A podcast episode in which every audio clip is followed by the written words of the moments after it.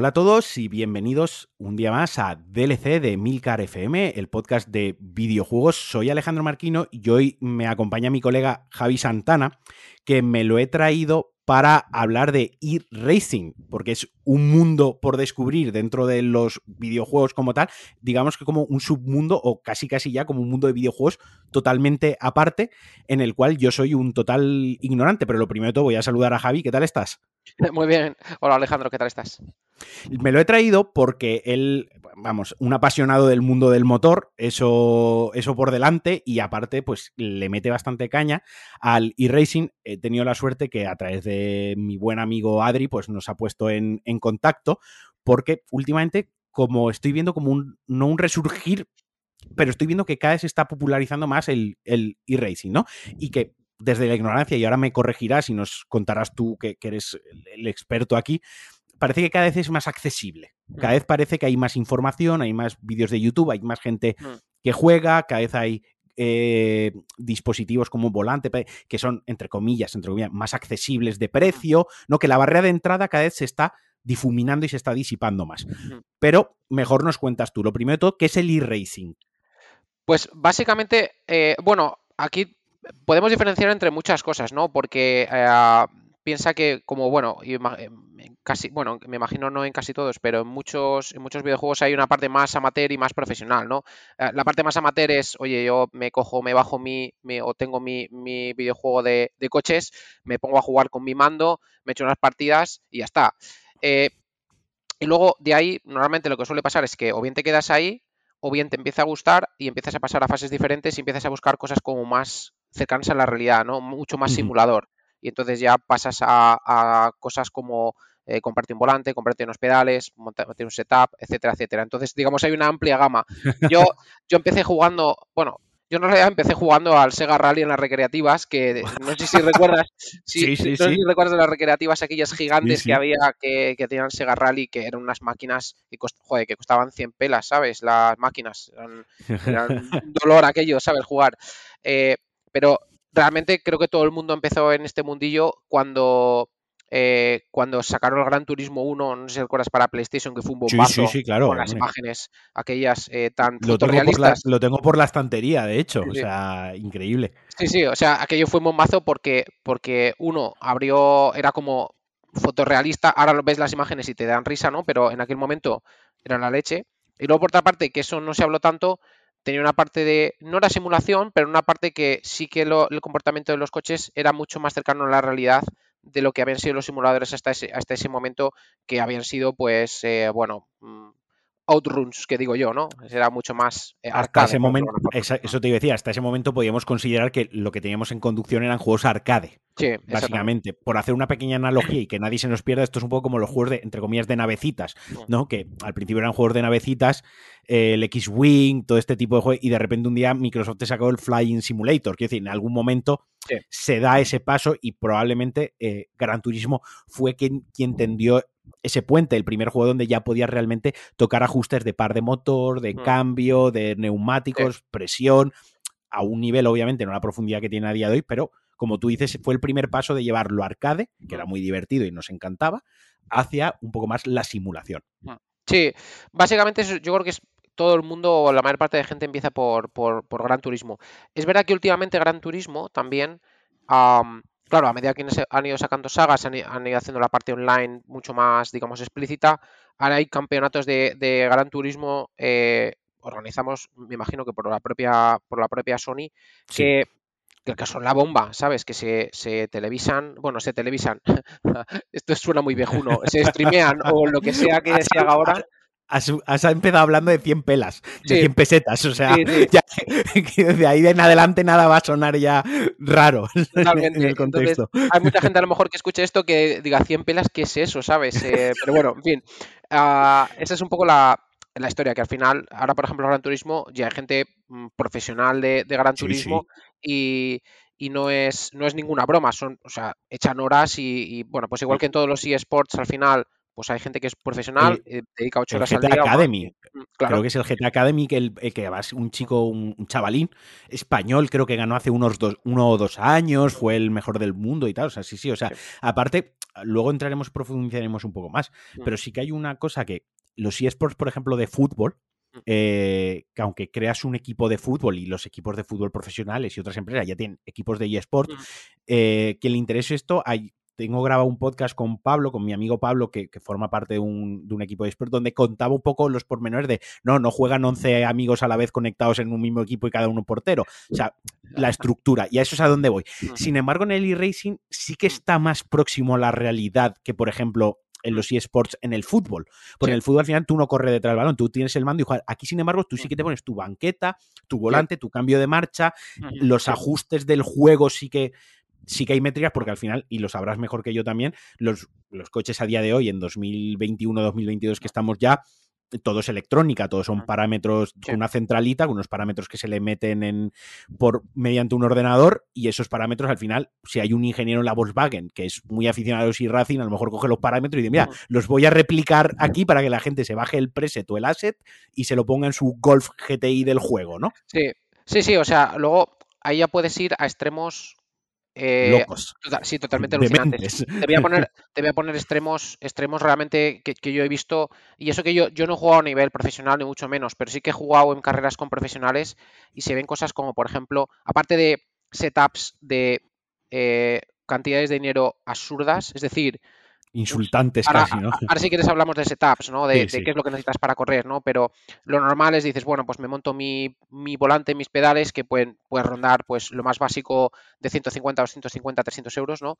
Hasta cantidades totalmente absurdas de dinero, es decir, absurdas niveles estamos hablando de 50.000 euros de, setup, ¿vale? Unos, unos por, ponerte una idea, eh, para que te hagas una idea, unos pedales, digamos, de calidad, digamos, profesional, estamos hablando de a partir de 1.200 euros solamente los pedales, no hablo de, no hablo de nada más. Del volante o, cambio. solamente, solamente los pedales. Ahora, la calidad de los pedales es impresionante, también es verdad. Pero bueno, dicho esto, para que se os una idea, eh, yo he visto carreras en las cuales el, tú compites ¿no? como piloto, pero luego además tienes gente que te ayuda, digamos, como la, si veis la Fórmula 1 o cualquier competición, siempre hay alguien en el muro, ¿no? Qué guay. Entonces, tienes un ingeniero. qué guapo. Tienes un ingeniero de pista que te va diciendo, oye, aprieta, no apretes, eh, entra a boxes, eh, fulanito entra en boxes, entonces entra tú. Eh, claro. Qué bueno, tío. O, por ejemplo, la típica carrera en la que vas justo de gasolina y te dicen, mira, cuando llegues al final de la recta, en vez de ir acelerando hasta el final, suelta el acelerador justamente en este punto para ahorrar 0,1 eh, de gasolina para llegar al final de, al final de la carrera y no tener que entrar en boxes. Ese es el nivel de, ese es el nivel de que se ve, que se ve en, esto. Y luego, en, digamos, eh, a nivel más profesional. Y luego también se ve cosas como se utilizan herramientas profesionales de análisis de datos. Es decir, tú, tú haces tu carrera, eso genera una cantidad de datos bastante importante y luego la exportas y revisas con herramientas que utilizan en, en, competiciones, eh, digamos, al más alto nivel para ver exactamente dónde tienes que frenar o dónde tienes que acelerar. Pero eso ya es un nivel que, digamos, escapa un poco del nivel amateur, por decirlo de alguna forma. Creo que, creo que en el apartado métricas es donde más horas se me iría a mí. Porque a mí me, encanta el análisis de datos, me encanta la estadística, me encanta la probabilidad, la matemática me gusta mucho y creo que es donde mi pozo de horas estaría luego en, ver eso, ¿no? Que, tiene que ser increíble. Me gusta, o sea, yo no sabía esto, yo no sabía esto, me, parece asombroso, me parece una chulada eh, y muy bonito, además, que, que el mundo de los videojuegos llegue a recrear de esta manera la realidad, porque no nos olvidemos que el mundo de los videojuegos, aunque es una fantasía y es algo virtual, da la entrada a un mundo que quizás hay gente que lo tiene restringido por muchísimos motivos. Y a lo mejor el mundo del motor es tu pasión. Y mira, resulta que tú, invirtiendo más o menos dinero, puedes sentirte como un piloto profesional en tu casa. ¿no? Y es súper bonito llevar eso a, muchísima gente, ¿no? Hay gente que incluso ni siquiera puede conducir en la vida real y puede conducir en, su putísima casa. O sea, me parece espectacular eso. Y hacía la comparación con el FIFA y tal, por eso, porque al final el FIFA tú a lo mejor no sabes, no puedes ni correr 100 metros porque te caes al suelo porque tienes la peor forma física del mundo, ¿no? Y eres el puto dios del FIFA. Pero con el e-racing, creo, creo que si tú eres muy bueno en el e-racing, luego si coges un coche, probablemente seas bueno, porque al final se puede simular las físicas y se puede simular las condiciones del mundo real, presión, física, velocidad, fuerza, temperatura, clima, etc., hasta tal punto de simulador que al final es como los pilotos de avión, cuando entrenan con una cabina de simulación, luego les sirve tal cual casi uno a uno con la realidad. y esto es algo que sí que te transmite, o creo yo, desde fuera, lo que creo que me llama la atención del e-racing, que si tú eres bueno en el e-racing, luego coges tu coche y obviamente respetad siempre las normas de, circulación, por favor. Eh, pero creo que si te vas a un descampado a hacer cuatro trompos y los haces bien en el e-racing, pues probablemente los cuatro trompos te salgan bien, ¿no? Hay, hay, una, hay un caso muy, muy famoso aquí español del primer GT Academy. GT Academy, para la gente que no lo sepa, es básicamente eh, la gente, digamos, eh, Gran Turismo organizaba unas competiciones en las cuales tú te ponían un circuito online, lógicamente, hacías unos tiempos y los mejores eh, iban al mundo real, es decir, les daban un coche en el mundo real para hacer, para hacer la historia. Y Lucas Ordóñez, que es uno, un, es un piloto español, ahora piloto profesional, que sigue muy involucrado en tema de eSports, de Gran Turismo, ganó la competición. y, ese era el caso que yo tenía en la cabeza. Cuando nombró al chaval hace dos años, a lo mejor fue hace seis. Mi memoria ya da asco. Ese era el caso que yo tenía en la cabeza. Pues, pues eh, Lucas Ordóñez, básicamente, no solamente se convirtió en piloto profesional, sino que ha competido en Le Mans y otras competiciones, digamos, de alto nivel. Eh, empezando por Gran Turismo, que es bastante, eh, me parece bastante, bastante impresionante, pero no es el único, ¿eh? De hecho, últimamente hay un, hay algunos, digamos, ah, hay racers profesionales que han dado el salto al mundo, al mundo pro, eh, porque, joder, tienen tantísimo callo y, conocen también, eh, también los circuitos y también, digamos, el, la, el análisis de datos, me imagino, también, la analítica, todo. Técnicas de conducción que, que, han dado el salto. Pero hay que ser, tenemos que ser realistas, ¿eh? porque conducir un coche en la realidad hay un montón de variables que efectivamente el simulador te ayuda, pero un coche en la realidad los frenos se calientan y dejan de funcionar bien, hay averías mecánicas, eh, hay un tema importante que, en el juego no lo tienes, que son las inercias, el feeling de los pesos y una serie de cosas que son bastante diferentes a la, realidad. Y lo, aleatorio, del mundo real, directamente. Y luego, la, clave, la clave fundamental es el miedo que en el, videojuego no te matas y en la realidad cuando llegas a la curva dices, mm, podría frenar un poco, pero un poco más tarde, pero no voy a frenar ya por si acaso, ¿no? Entonces, bueno, esa es una diferencia importante. Pero yo me quedo, yo me quedo con esto que es el Gran Turismo, cualquier persona puede. ojo, no quiere. Esto, yo, yo huyo de discursos de meritocracia y tal, porque no van conmigo y no quiero que se entienda así. Pero cualquier persona puede ir al game, comprar su Gran Turismo, ponerlo en casa y acabar compitiendo en Le Mans. A lo que voy es, si se reduce mucho y se lleva mucho al extremo el, ejemplo, es eso. Gran Turismo es algo que cualquier persona puede comprar con una consola. No es, no es que necesita una inversión de 7000K para empezar. No, no, no. Es que a esa persona probablemente le regalaron el Gran Turismo y sus primeras 100 horas o 200 de juego fue con un mando. No fue ni siquiera con un volante, fue con un mando. Hasta que se compraría el primer volante, que sería por un Logitech de oferta en el corte inglés de 70 mm. euros, medio cético, diciendo, a ver, ni me gasto mucho ni poco por si lo dejo en un armario abandonado, que es el miedo que se tiene cuando uno hace estas inversiones, ¿no? Eh, y si no lo devuelvo, y ya empezó a cogerle el gusto, y obviamente por luego eso ha desarrollado en su carrera profesional, pero nació de eso, de, mm. poner un juego en la consola con, y darle al, start, ¿no? Para, para empezar.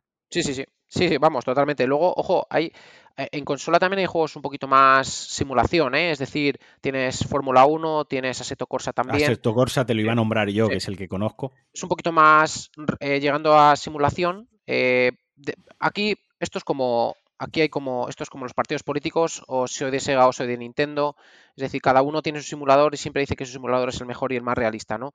Pero dentro de lo que son simuladores, Gran Turismo, pues no, no es muy, muy, muy realista, aunque lógicamente tiene, tiene una física y, una, y unas condiciones que, se asemejan a la realidad, pero luego hay detalles tipo... Eh, por ejemplo, el modelo de ruedas, que es muy, es muy citado. Si estás dentro del mundillo, dices, el modelo de ruedas, ¿qué es eso? Pues básicamente es cómo se comportan las ruedas a medida que tú vas avanzando durante, durante el transcurso de la carrera. Si se calientan, no se calientan, si se gastan, no se gastan. Entonces, bueno, pues hay un montón de detalles ¿no? que, tienen mucho que ver con, ese apartado de simulación. Y luego física del coche, todo este, toda esta historia es básicamente lo que hace en un juego de ser, pasar de ser arcade eh, a ser simulador normalmente el transcurso, lo que hace la gente normalmente es, siempre empieza, pues normalmente empiezas en consola, pues un Gran Turismo, un Assetto Corsa, un Fórmula 1, eh, un Dirt, eh, eh, un Colin, bueno, ahora ya no sé si se llama Colin McRae, que en paz descanse, no, pero... ahora no, creo ya no salen como, como tal, ahora la franquicia de ah, rally que mezcla un poco simulación y arcade es Dirt, es la, que, la más popularizada pero yo juraría que es, viene de Colin McRae, es decir, de el juego antaño, luego han quitado la parte de Colin McRae, pobre hombre, me da pena, ¿no? Pero bueno, también lo entiendo. Eh, Y, también era un juego que es bastante, es decir, dentro de que dentro de que estaba pensado como para arcade, también era un juego bastante realista entre comillas, ¿vale? Em, luego lo que suele hacer la gente ya se pasa a PC. Y dentro de PC también tienes Assetto Corsa, tienes, bueno, tienes Project Cars, también tienes Fórmula 1 eh, y tal, pero digamos la joya de la corona es eh, iRacing, ¿no? Que desde el punto de vista de simulación, es bastante. Me flipa, lo que se han estrujado en la cabeza con el branding, con el nombre del juego. Además, desde el punto de vista de desarrollo, eh, han sido súper pragmáticos, porque, por ejemplo, Assetto Corsa tiene el feeling de juego. Es decir, tú entras al no, tiene una la interfaz gráfica, el propio motor gráfico con sus luces, o sea, cosas que en sí a la simulación no afectan más que a lo rimbombante que puede ser, ¿no? se ve que iRacing viene de algo puramente de simulación, porque el interfaz del juego, por lo menos hasta hace pues cosa de un año o así, era una interfaz web eh, bastante chusquero, por decirlo suave, por no meterme mucho con la gente de Racing, ¿no? Eh, pero pero se enfocaron en una cosa maravillosa y fantástica que es, se enfocaron en la parte online, es decir, eh, cuando digo se enfocan en la parte online, no es que puedas competir online, que también, pero organizan competiciones como muy recurrentes. Ah, hay un sistema la comunidad, lo que crearon es una comunidad, que al final estas Exactamente. lo que lo empuja es lo sustenta la comunidad. Exactamente. Pero metieron una serie de reglas de juegos para que la gente, eh, pues que son unos flipados, pues no vayan tan flipados, porque es muy habitual encontrarte en carreras online flipados, gente que va en sitio contrario, gente que se pone a hacer trompos. Entonces, claro, y si tú quieres echar una carrera eh, y divertirte en vez de estar teniendo que esquivar gente, pues eh, si no hay una serie de normas, eh, pues básicamente aceptadas y preestablecidas, claro. Terminas aburrido. Dices, yo estoy estas narices, ¿no? Entonces, iRacing marcó un sistema de puntos de, safety, digo, safety rating de, de, seguridad y luego puntos de categorías para que tú puedas jugar con gente que vaya acorde a tu, a tu nivel, ¿no? Que eso es un fair, un fair play, un fair play, ¿no? Las normas de, fair play, que, todos las asuman, las acepten, las acaten en pro de que la comunidad sea sana, no sea tóxica y que si tú tienes, entiendo, con la vida adulta, porque tú tienes tu vida adulta, tu trabajo, tus responsabilidades, tu casa, tu familia. Si tienes dos horas un sábado para echarte tu carrera de racing, en cual te has gastado un dinero, una inversión, tal, quieres que esas dos horas, mm. si no ganas, al menos sean satisfactorias y divertidas. Que no sean dos horas frustradas por un gilipollas. Exactamente. Es muy raro encontrarte ahora, muy, muy, muy raro, eh, muy raro que te encuentres a gente haciendo el tonto, eh, porque básicamente terminas bajando de categoría y, te, terminas compitiendo, compitiendo con, los, con los rookies, ¿no? Con, la gente que está llegando al juego que no tiene ni idea de jugar y no son divertidas las, las carreras, ¿no? Pero bueno, esos sistemas creo que es bastante importante. Creo que Gran Turismo también tiene algo similar eh, y en general todos los juegos han adoptado algo similar básicamente para, pues para equilibrar mm, el, nivel y para que las carreras sean equilibradas y luego para, evitar gente haciendo el capullo, eh, que no hay mucha, pero cuando te encuentras una en una carrera, pues eh, básicamente te fastidia la carrera. Entonces, por, por sentar un poco las bases, y racing y racing en sí, el juego que cuesta, lo que es el juego base, porque corrígeme, tengo entendido, y ahora nos explicas bien, que dentro de racing compras circuitos, coches o me estoy equivocando. Sí, sí, sí, sí. Lo que pagas es una cuota anual o mensual, ¿no? Eh, un Netflix. Básicamente un Netflix. Creo, creo, que cuesta prácticamente lo mismo, no sé si 10 euros o algo así, no sé cuánto cuesta Netflix, no sé si, la verdad, pero bueno, en cualquier caso. Y luego, para competir, tienes una serie de circuitos que te vienen incorporados y coches y tú puedes jugar. Y luego, si quieres empezar a jugar en ciertas competiciones, tienes que empezar a comprar coches y circuitos, ¿no?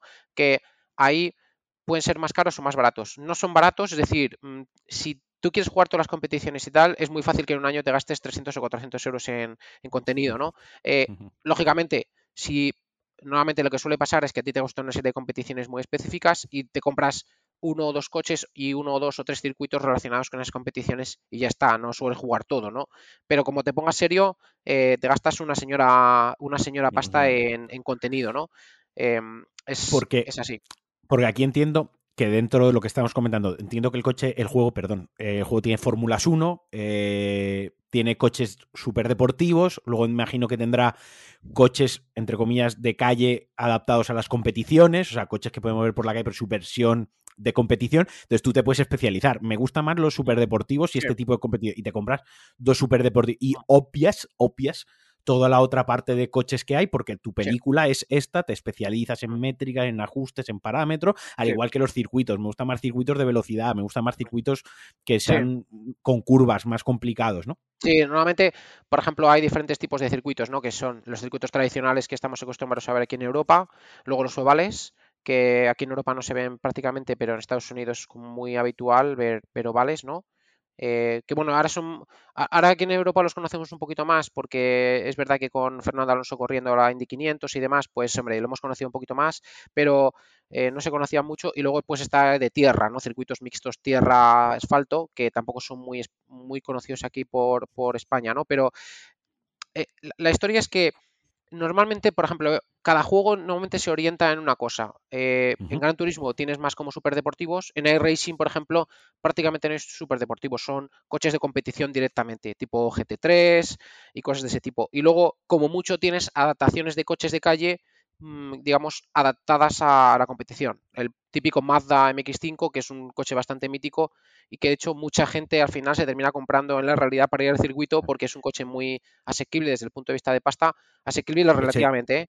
Ese es el coche que yo me compro en todos los, juegos cuando empiezo de coches y de hecho el, el, coche, esto ya a nivel un poco más personal, ahora en 2022, mi proyecto 2022 era pillarme uno en la, en la vida real porque es mi coche favorito. O sea, puedo entender perfectamente lo que estás comentando. Sí, y mucha gente, ves a mucha gente por ahí, aquí en España, en circuitos, ves muchos MX5 por ahí. Eh, con barras y demás preparados para, correr y mucho viene de, bueno, aparte que es un coche asequible y es un coche ligero y, más y que es fácil de encontrar, ¿no? hay mucho coche. Hay, mucha gente que se lo ha comprado porque eh, en iRacing el MX5 es como uno de los, es uno de los reyes, sobre todo al principio, ¿no? Cuando entras, juegas con MX5 y las carreras son súper divertidas porque es un coche poco potente y súper equilibrado, es decir, no es, no hay variaciones de tres segundos como suele haber en otras categorías. Aquí estás compitiendo a la décima, entonces es súper divertido en general. Muy bien. Entonces, me comentas que e-racing está más enfocado, digamos, a lo que sería la competición más de circuito pura, ¿no? Bueno, hay, tres, ¿eh? O sea, es decir, hay ovales y, circuito eh, y, luego, y luego mixto de tierra, tal. Sobre todo las, las, competiciones típicas son circuito y oval. Muy, muy habitual que monten ese tipo de, competiciones. Entiendo que sí, entiendo que sí, pero e-racing tiene licencias oficiales. Sé, me suena, me quiere sonar que e-racing hizo partner con Porsche en algún momento. Tuvieron un, pequeño partner para el lanzamiento. No sé si fue de un coche o algo del juego. a mí me suena que hubo un. De esto que veo noticias yo para, para mis cosas y me, sonó pasarlo por encima. La, verdad es que no lo sé. Sí, sí, vamos, desde luego sí que hacen cosas para el lanzamiento de coches y cosas así, hacen, hacen, hacen cosas. Mira, lo, acabo de googlear muy rápido mientras hablabas tú. Sí, Porsche se asoció con eRacing para lanzar el campeonato mundial de eSports. Mm. Sí que me sonaba que habían buscado patrocinar. Entiendo que el juego tiene licencias oficiales de no solo de Porsche, sino de prácticamente casi todas las marcas de vehículos. Sí, casi ves todo lo que ves en una competición real normalmente suele estar en, en y, Y comentabas que los coches no son baratos, pero no has dicho una cifra. Más o menos, ¿qué puede costar un coche? Pues, no sé, de 10 a 15 euros aproximadamente coche circuito es aproximadamente un poco lo que suele, lo que suele costar. Y luego los luego dentro del juego, aparte hay otras microtransacciones, otras microcompras, como pueden ser los neumáticos, como puede ser un alerón, como puede ser un. No, no, no, no. Lo que suele haber es. No, lo que suele haber es un mercado de, de settings, que eso ya está fuera de racing. Es decir, el mercado de settings es cada circuito y cada coche pues hacen un, hace, tiene un setup. Entonces hay gente que se dedica a hacer setups y los vende. Lo veo coherente porque en Forza Horizon, lejos de tener la complejidad de esto, Dios me libre de hacer una comparación, es el juego que yo juego. En Forza Horizon tú puedes comprarte un coche y te puedes perder mil horas haciéndote el tuneo ¿no? Pero luego tienes una opción de que la gente puede subir sus tuneos. En el juego es gratuito, lógicamente, porque no tiene esa naturaleza, digamos, más de competición y de tener una comunidad mm. que ha creado casi un género en sí misma, pero pero sí que hay gente que comparte su, su tuneo de motor para que lo apliques. Aquí lo que entiendo, que si aquí estamos hablando de competiciones con mm. cientos y miles de euros anuales, premios, tal cual, pues entiendo que haya alguien que lo monetice o lo se haga profesional de esto. Sí, sí, o sea, básicamente hay gente dedicada a hacer setups y luego eh, hay gente que hace setups para gente, es decir, hay gente que coge los setups y luego se los modifica a gusto del tío que va a correr, que es bastante, es ya, me parece rizar el rizo. Te lo digo también porque mucha gente, esto suele pasar, nos, suele pasar, el mundo amateur es, es así, es llegas, eres un amateur y dices, va, pues me cojo, me compro el setup este por cinco pavos y me lo pongo. Y luego llega un tío con el setup de serie y te saca dos segundos eh, por vuelta. Eh, vamos, con, con, una mano en la espalda. Y dices, bueno, ¿qué ha pasado aquí? Sabes que yo tengo el setup bueno, eh, me he hecho mil vueltas este circuito y llega este Menda y me saca dos segundos por vuelta. ¿Dónde están esos dos segundos? ¿Vale? Hay lag. dices, han hecho trampas. La primera, lo primero que se te pasa por la cabeza es estos tíos están haciendo trampas claramente. Y luego les ves. Es, un bot. No, lo que suele pasar ahí es que esta gente en cada curva a lo mejor te saca media décima de segundo, un cuarto de décima de segundo. ¿Qué dices? Va, eso no es nada. Pero claro, si tiene 25 vueltas, 25 curvas en el circuito. Es lo bonito, ¿no? Del mundo del motor, de la competición de motor. Al final, eh, a mí personalmente me gustan las competiciones de motor en las que se recortan segundos donde no se alcanzan donde lo importante no es la velocidad punta. A mí me gustan mucho los rallies, que al final los rallies es uno contra el tiempo y mm, luego se, comparan los tiempos, ¿no? Pero al final eres, eres tú contra el tiempo, que me parece súper bonito. Más que tú contra otro coche al lado, que pueda haber un, golpe, un tal, un chama cerrado, un no sé menos, ahí influye. No, pero al final eres tú contra el tiempo, ¿no? Mm. Eh, solo estás tú. Eso me parece súper bonito. A mí me gusta mucho el MotoGP, eh, me gustan mucho las motos, más que los coches y las mm. competiciones de motos.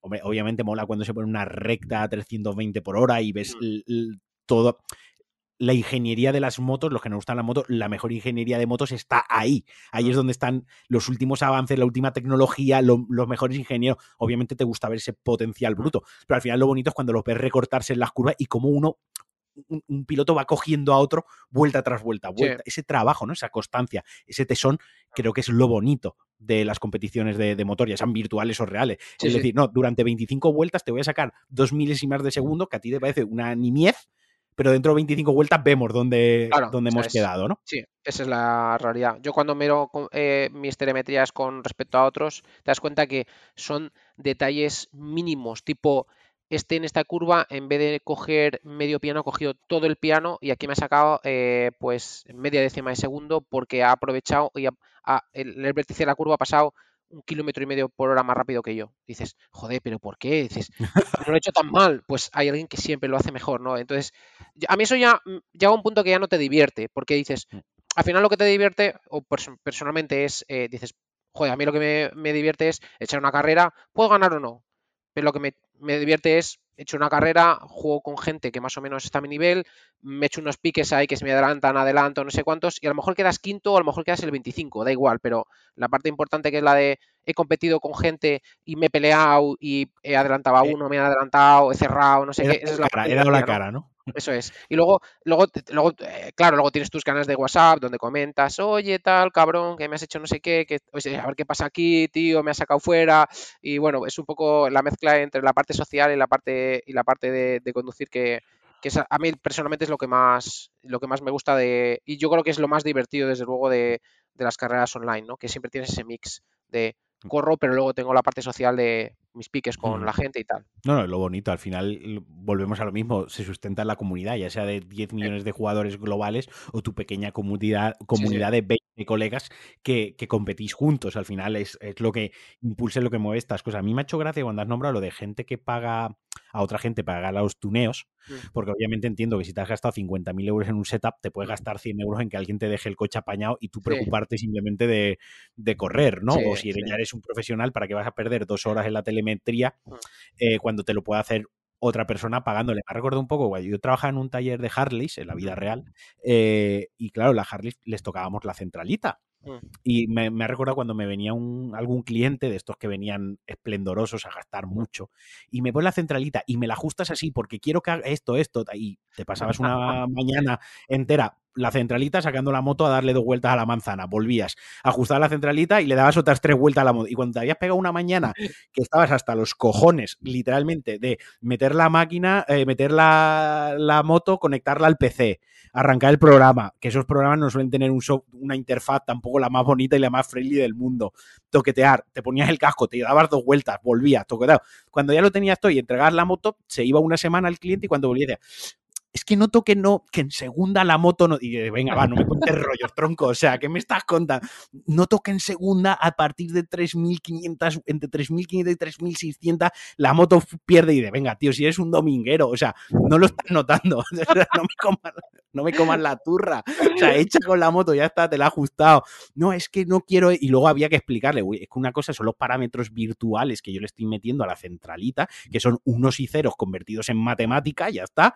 Y luego está que igual llevas el viento de cara cuando ha salido la autovía, tío. Igual hace un día que está haciendo vientos racheados. O te ha dado la neuro mientras adelantabas un camión y te ha pegado de repente el rebufo, ¿no? Eh, ¿Qué me estás contando? Entonces, me ha venido a la cabeza que me imagino al típico que se ha gastado 50.000 pavos en un setup por todo lo alto, que contrata a alguien que es un coquito que le está haciendo el setup y luego dice, mm, es que es la tercera curva del circuito, tal, cuando ya no ha ido bien, ¿sabes? Es como, venga, que seguro que lo sabrá, quiero decir, esto es como, como todo. Y ahora ya hemos hablado de la parte software, ya hemos hablado de la parte virtual, pero claro, esto, todo esto se apoya, se sustenta en una parte de hardware, en una parte física, en un setup, en un periférico. Eh, que entiendo que es otro mundo dentro del mundo del e-racing, eh, desde la silla hasta el monitor, ¿no? O sea, todo lo que hay desde la silla hasta el monitor, todo, todo irá en fracciones de, de 200 euros en adelante. Sí, o sea, aquí en realidad es como todo, ¿no? Te puedes gastar eh, lo que tú quieras, ¿no? Pero normalmente lo primero que compras es pues unos pedales y un, volante, ¿no? Que, te permiten ya, ya con eso, aunque te los enganches ahí a una mesa que tengas por ahí de estudio y te pongas una silla tal, ya con eso puedes jugar y, te vas a divertir. Eh, ya con mando, bueno, con mando también puedes jugar, pero hay muchos juegos que con mando no funcionan directamente, ¿no? Te dicen, no, juega con volante, ¿no? Entonces, dentro del mundo de los volantes, ya te digo, de 150 a 200, 300 euros te puedes comprar algo bastante decente, es decir, no es top, pero es algo que te permite, digamos, eh, tiene un acelerador y un freno, digamos, que puedes, tienes buenas sensaciones porque es muy importante. Tiene recorrido, ¿no? No es acelero freno, tiene tacto. Sí, pero no es tanto eh, por ejemplo, hay una cosa súper importante es el tema del freno, ¿no? las frenadas pierdes o ganas mucho tiempo. Entonces, que el hecho de que el freno tenga un tacto eh, que tenga un tacto, digamos, real, y ahora digo, ahora, ahora, ahora especifico eso, hace que puedas ir mejor o peor. ¿Qué significa un tacto real? Pues básicamente es el freno de un coche normal, tú cuando frenas, el, el, freno no es proporcional a la distancia recorrida, es proporcional a la presión ejercida. Entonces, eh, cuanto, cuanto, de más calidad sean los pedales, más responden a la presión y no tanto al recorrido, ¿no? Entonces, eh, los pedales muy, muy, muy top tienen sistemas hidráulicos y, básicamente sistemas que miden más la presión más que el recorrido. De hecho, es muy, es muy, es muy famoso el, eh, cuando pilotos profesionales juegan a, juegos, digamos, de online. Normalmente mucha gente les preguntan, oye, ¿qué setup llevas y cómo tienes configurados los pedales? Y por ejemplo, Max Verstappen decía que él tenía configurado eh, su pedal de freno muy similar al del Fórmula 1, que el del Fórmula 1 no tiene recorrido prácticamente, siempre, o sea, va por presión. Entonces, claro, tienes que ejercer una presión de mil millones de kilos ahí para mover ese freno, ¿no? Entonces, claro, a medida que vas metiendo, dices, vale, voy a meter, eh, ya tengo mi volante y mis pedales de más o menos calidad, ya puedes al siguiente nivel que dices, vale, a lo mejor me compro una, una pantalla, digamos, panorámica para, o me compro un setup de tres monitores eh, para poder, digamos, jugar y tener, digamos, un campo de visión alto, ¿no? Ese es, mm. digamos, como el, siguiente paso.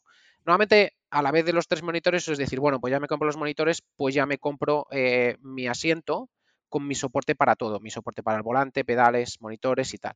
Y dentro de esos soportes te puedes ir a algo de, mm, digamos, baja gama, que son 300, 400 euros, o te puedes ir a gamas altísimas que tienen sistema de movimiento, ¿vale? Es decir, mm, que, digamos que son hidráulicos y te levantan, te tiran, te bajan, que eso, lógicamente, no solamente tienes que tener espacio y dinero, ¿sabes? Y ganas porque, lógicamente, el setup de eso no, no es trivial. Y luego tienes, pues, esta realidad virtual que a mí personalmente me gusta mucho porque cuando no es lo mismo jugar con pantallas que, que con unos Oculus o cualquier cosa similar, ¿no?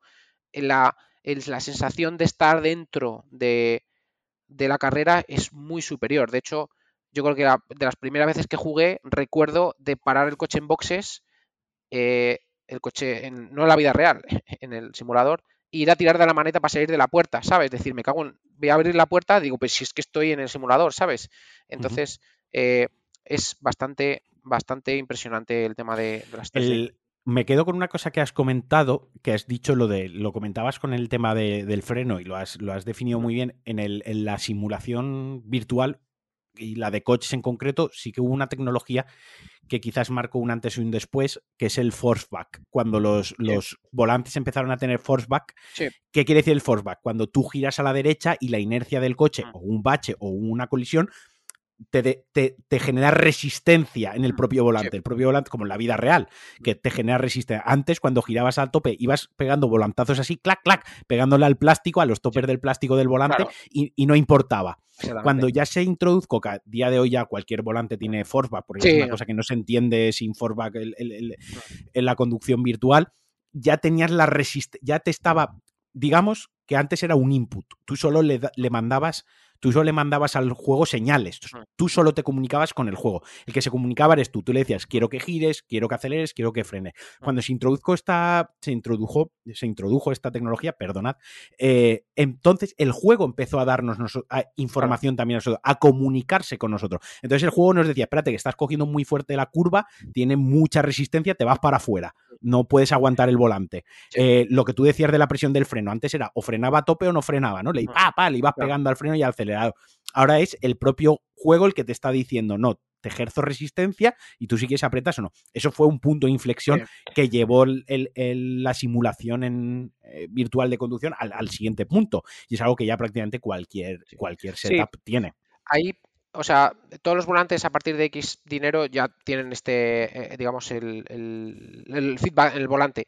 La historia es, hay mucha diferencia, ¿no? Porque, claro, en la vida real tú tienes feedback de muchas cosas. Tienes feedback de la inercia, de tu propio cuerpo, tienes feedback del asiento del culo, básicamente, de la vibración del coche, de la vibración del volante, etcétera, etcétera. En, el, en, en, iRacing, cuando con un setup normal, básicamente tienes el feedback del volante. Entonces, el volante te transmite, por ejemplo, oye, estoy perdiendo las ruedas de delante, estoy perdiendo las ruedas traseras, eh, mm, he cogido un piano y se me ha levantado, o he cogido un bache eh, y, y, me ha digamos, me ha movido el volante. Entonces, ese feedback te lo da prácticamente todo el volante. O, por ejemplo, pisas y empiezas a bloquear ruedas, que es súper habitual, ¿no? O entra el ABS. Eh, en la vida real, tú cuando eh, pisas fuerte y, entra el ABS, notas, bueno, el ruido el coche que hace el, ruido que hace el coche clac clac clac, pero además notas el volante el pedal y en el, pedal, también, ¿no? notas como, como un vea el pedal, ¿no? Eh, entonces, eso básicamente en, el mundo de racing para setups, digamos, bajos medios, lo tienes que transmitir todo con el volante. Pero es bastante, digamos, es bastante realista. Es decir, a mí me ha pasado de, coger un, Porsche GT4 en, simulador y luego cogerlo en la realidad y notar que efectivamente las mismas sensaciones que tienes en el, simulador luego las tienes en, no todas, pero algunas en la, en, la vida real, ¿no? Entonces, bueno, eh, está bastante bien logrado y cada vez mejor y dentro de eso también hay un submundo de setup también, ¿eh? Te digo, para, claro, eso te puede volver loco. A, tu, a, mí una cosa, una cosa que siempre me ha tirado un poco para atrás cuando he visto estos setups es que cuando ya hablamos lo que tú comentabas, la banqueta que te soporta el volante, el asiento y el monitor, que creo que tú lo tienes así, ¿puede ser? Por lo que estoy intuyendo en, la webcam, lo que tienes ahí detrás. Eh, siempre me, me ha tirado para atrás de eso, que claro, tú tienes que tener tú si la torre de PC la quieres usar para otra cosa, ¿qué haces? O sea, tienes que, al final acabas, acabas con un PC dedicado al e-racing. Sí. Sí, yo, yo lo que, vamos, eh, mucha gente lo que hace es, se coloca luego un escritorio al lado de forma que puede, eh, digamos... Tirar un cable HDMI, me imagino, ¿no? Yo lo tengo, yo lo tengo dedicado, porque prácticamente el ordenata para jugar solo utilizo para iRacing. Yo arranco el ordenata y arranca iRacing directamente, no juego otra cosa. Pero pero vamos, que si quieres podrías, digamos, tener un escritorio al lado y utilizarlo, utilizarlo doble. Pero la mayor parte de gente que tiene este estos setups prácticamente lo utiliza como para, para eso, ¿no? Entiendo que es eh, la, la, la, evolución del eraser es eh, primero me compro un juego y juego con el pad, luego me compro un volante, me va gustando esto, le voy metiendo dinero al simulador, venga, va, ahora voy a comprarme un, un monitor chulo panorámico para no tener que andar moviendo la cámara para ver los laterales. Oye, me está gustando, venga, va, voy a montarme una, una banqueta. Y acabas comprándote un ordenador en exclusiva para jugar a esto, ¿no? Sí. Y claro, eh, no te compras con el ordenador, dices, bueno, ya me compro una tarjeta gráfica en condiciones por, a medida que ven mejorando los juegos y tal. Y luego empiezas ya, bueno, voy a cambiar los pedales porque estos pedales no tienen el feedback, no sé qué. Y ya dices, bueno, voy a cambiar el volante por un, por uno, de, eh, uno directo hay diferentes tipos de, tecnologías de volantes, ya me cambió uno y luego dices, ¿cómo voy a competir con un Porsche GT3 y no tener el volante del Porsche GT3? Entonces te compras el volante porque los sistemas permiten intercambiar volantes. De hecho, eh, miras los precios de los volantes. Yo todavía estoy mirando el precio de un volante para mi coche, mi coche real, mi coche de la vida real. Y digo, pero coño, digo, pero si valen lo mismo que los volantes del iRacing, ¿sabes? De, o sea, de, del, el volante para, mm, para, para, competir online, digo, aquí, aquí tiene que haber un problema, digo, porque no puede ser lo mismo. Pues, pues sí, valen lo mismo, básicamente. al, final, quiero decir, el volante por reducirlo, ¿eh? al final el volante es el volante. Quiero decir, mm. el volante lleva un trabajo, unos materiales, una, ¿no? un diseño que da igual que se lo enchufe a un coche, ¿verdad? Que se lo enchufe a un ordenador. Pero, joder, un volante, de, un volante de verdad, digamos tal, pues a lo mejor pues tiene cierta homologación y cierto tipo, por ejemplo, eh, pues tiene que tener, pues a lo mejor airbag, ¿no? Que es ahora es obligatorio, ¿no? Para coche de calle me refiero. Em, claro, dices, joder, eh, ¿por qué este, por qué esto lleva? Pero claro, eh, pero es que luego entras, te pones muy fino porque dices, ah, bueno, pues me he comprado un volante que tiene alcántara, pues ya me compro unos, unos guantes porque si no voy a estropear el alcántara con el sudor, ¿no? Eh, y, joder, claro, pues ahora estoy pisando, si te compras los pedales, que tienes que ejercer 80 kilos de peso, de presión.